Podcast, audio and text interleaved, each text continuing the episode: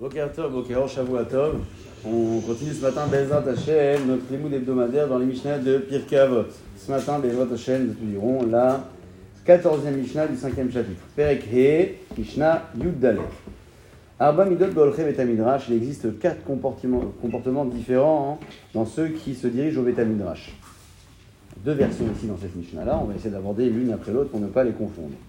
On parle ici seulement au commentaire du Rabbi Orbayan Bartanora, de ceux qui vont étudier la Torah simplement en Betamidrash. Le premier, Holer Ve'enose, c'est celui qui va et qui se dirige vers le lieu d'étude, mais il ne réalise pas véritablement parce que ne comprend pas grand-chose. Euh, Srar Be'ado, il a au moins le mérite euh, d'être allé. C'est le Srar Alicha. Ça, c'est le premier personnage. Ose Ve'eno Holer, le deuxième, c'est celui qui réalise, étudie, mais qui n'y va pas. Celui qui a un Betamidrash à la maison. Rama Beado, bon, il n'a pas le mérite d'être allé puisque c'est sur place. Il a quand même le mérite d'avoir réalisé, d'avoir étudié. Troisième personnage, Holer c'est Non seulement il y va, mais en plus il réalise, il étudie la Torah. Chassid, c'est l'homme pieux. Et enfin, l'Oler Vélo, celui qui n'y va pas et qui ne réalise pas, c'est-à-dire qui fait aucun effort. Alors celui-ci est un rachat. Ça, c'est la première version commentée par le rabbi Obadiah Barthénoir. Le commentaire du Yachim, ici, a une autre version. Il parle plutôt de celui qui se dirige au Betamidrash pour se donner bonne conscience de ne plus retourner un jour.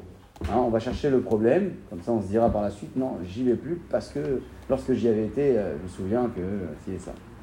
Euh, c'est-à-dire qu'il y va vraiment les ganotes, il va pour mépriser le limoud. Euh, de quel Betamidrash parle-t-on selon ce second commentaire? On parle d'un lieu où on transmet les paroles de Moussard, de Tochacha, et donc celui-ci, ce personnage-là, va euh, vers le Betamidrash pour ne pas euh, partir une seconde fois, c'est-à-dire pour mépriser les paroles des Chachamim. Alors, qui sont les quatre personnages d'après cette seconde version? Les quatre personnages sont les suivants. Le premier, Oler Venose, c'est celui qui se dirige et qui n'y va pas, et qui ne réalise pas. C'est-à-dire qu'il va au Betamidrash, mais il ne va pas s'efforcer d'accomplir la parole des Chachamim. Oler Venose, c'est pas qu'il comprend rien, comme le premier commentaire. Non, il comprend ce qui est dit, mais n'a pas les nerfs, ouais. N'a pas envie de se fatiguer à réaliser la parole des Chachamim pour travailler son mauvais penchant. Ça, c'est le premier personnage. Deuxième, euh, alors bon, quel est le mérite de cet homme? C'est qu'au moins, euh, il est parti, il a entendu les paroles de Moussard, et peut-être que dans la durée, euh, ça va finalement avoir un impact sur lui. Bon, c'est le premier personnage. Le deuxième, Ose Benoler. C'est celui qui va véritablement s'efforcer à travailler son Yetzer. Il est Osé, il fait mais il pense que ce n'est pas nécessaire d'écouter les paroles des Rachamim. Et il pense qu'il peut se débrouiller tout seul. Il n'a pas besoin de, il n'a pas besoin d'inspiration. Alors celui-ci, il a au moins le mérite d'avoir fait. Srarma assez. Ok, il n'a pas été se diriger vers les Rachamim, mais au moins il travaille son mauvais penchant. Le troisième personnage, c'est celui qui y va et qui réalise. C'est quelqu'un hein, qui considère que la parole des Rachamim a un impact plus fort que ses connaissances. donc non seulement dans sa vie, il travaille son mauvais penchant, mais il estime qu'il faut y aller, il faut écouter, il faut aller écouter la parole des Chachamim.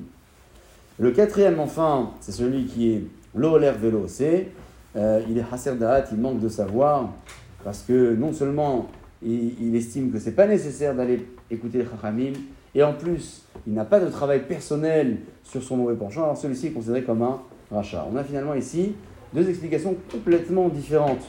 Euh, dans le premier euh, commentaire, on parlait plutôt d'un d'un personnage qui avait les capacités ou non de, de réaliser ce qu'il entendait ou pas, euh, la capacité à aller au Beth ou à étudier sans y aller. Bon, dans le second commentaire, on parlait de, quelqu'un qui, euh, qui prenait les paroles de Rahamim avec, euh, comment dire, avec considération ou pas.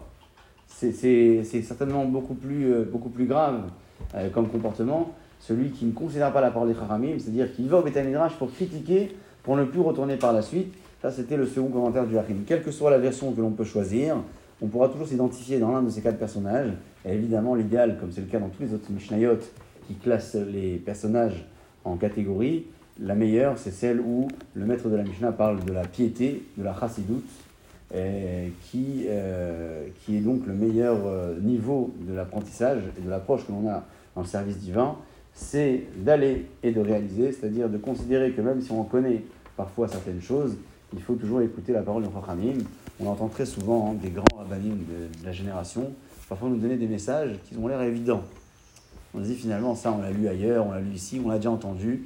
Mais le fait de l'entendre de la bouche d'un grand homme, du Gadolador, euh, ça a un impact sur nous qui est différent. C'est pas comme si on l'avait lu soi-même dans un livre, on l'avait partagé avec des amis. C'est un grand homme, c'est un, un et en général, quand ils font des interventions euh, à l'échelle mondiale, ils vont rarement faire des grands raisonnements de Gemara et de Halacha. Ils vont souvent transmettre des messages euh, simples, accessibles et compréhensibles. C'est ça le message de notre Mishnah.